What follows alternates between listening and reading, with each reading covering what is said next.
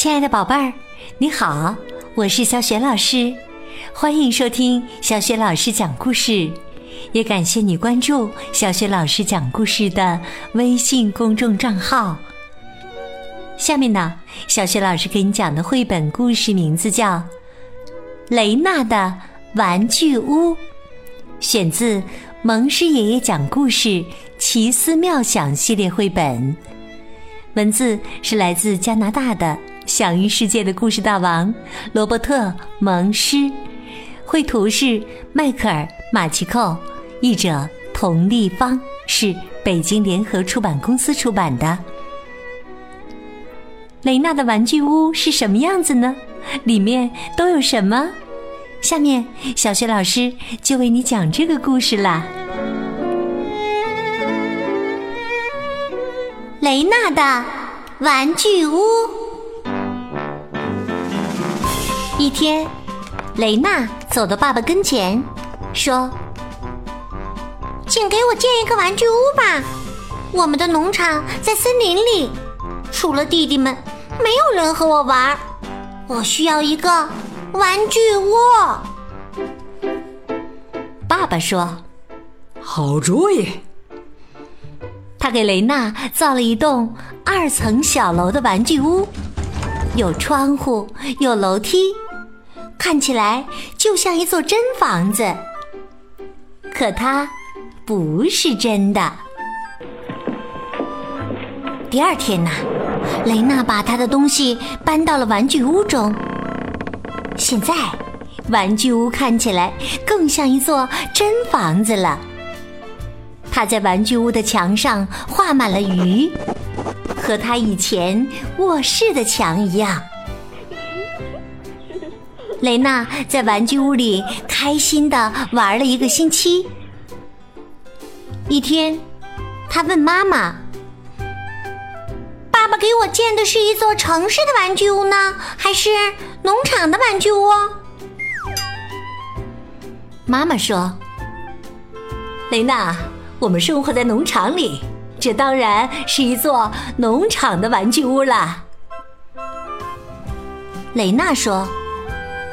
好吧，如果这是一座农场的玩具屋，那它还需要一间玩具鸡棚。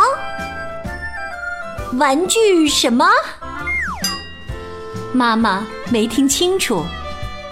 雷娜又说了一遍：“玩具鸡棚。”妈妈说：“我从没听说过什么玩具鸡棚。”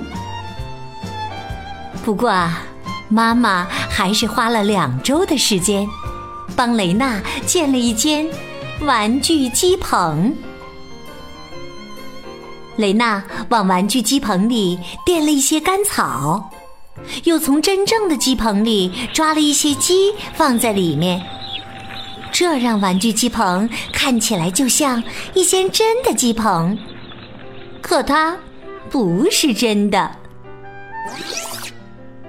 不久，雷娜又跑到爸爸面前，说：“我需要一头玩具奶牛。”爸爸没听明白，“玩具什么？”“玩具奶牛。”雷娜又说了一遍。一个农场的玩具屋里有了玩具鸡棚，还要有一头玩具奶牛。可。我不会造玩具奶牛啊！爸爸说。还有，你的鸡棚里也装不下一头奶牛啊！没关系，雷娜说。您把一只羊画成奶牛的样子，这样我就有了一头玩具奶牛了。爸爸找来一只羊。画成奶牛的样子，雷娜把奶牛羊养在了玩具鸡棚里。现在呀，雷娜觉得自己有了一座真正的农场，可它不是真的。嗯。过了几天，雷娜对爸爸说：“我的玩具屋也是在森林里，就像我们的农场一样，也需要拖拉机、推土机、切割机和粉碎机。你为什么不把它们停放在我的玩具屋旁边呢？那样您就不用为我做新玩具了。爸爸把拖拉机、推土机、切割机和粉碎机开过来，都停在了雷娜的玩具屋旁边。雷娜又开心的玩了一个多月。一天呢。雷娜对妈妈说：“我的农场玩具屋现在有了玩具鸡棚、玩具奶牛、拖拉机、推土机、切割机和粉碎机，还要有一个玩具爸爸和玩具妈妈。玩具什么跟什么？妈妈呀，没听明白。”雷娜回答。玩具爸爸和玩具妈妈不行。妈妈说：“你已经有了爸爸和妈妈，不用再有玩具爸爸和玩具妈妈啦。”蕾娜说：“爸爸妈妈太爱管人了。”哈哈，妈妈说：“我才不会给你弄玩具爸爸和玩具妈妈呢。”于是啊，雷娜用硬纸板剪了一个玩具爸爸和一个玩具妈妈，摆在了玩具屋旁边，还剪了两个玩具弟弟。雷娜做好后去餐厅吃饭，发现她的椅子上坐了一个稻草人。雷娜问：“这是什么？”妈妈回答说：“这是我的玩具雷娜，她一直都很乖的，从不惹妈妈生气。你可以到玩具屋去啦，跟你的玩具爸爸和玩具妈妈一起吃玩具食物吧。”雷娜说：“嗯，我要和玩具雷娜到外面去聊一聊。”雷娜拿着玩具雷娜走到外面，喂给了奶牛羊吃。奶牛羊很快就吃掉了玩具雷娜的衣服和稻草。玩具雷娜不见了。雷娜走进厨房，亲了妈妈一下。嗯，妈妈问。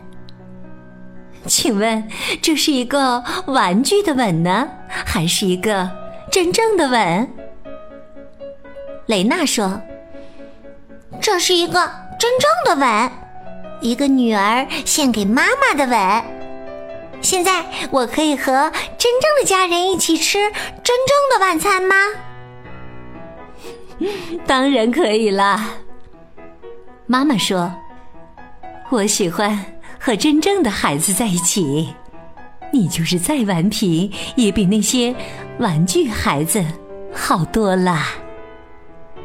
雷娜和家人一起享用了一顿愉快的晚餐。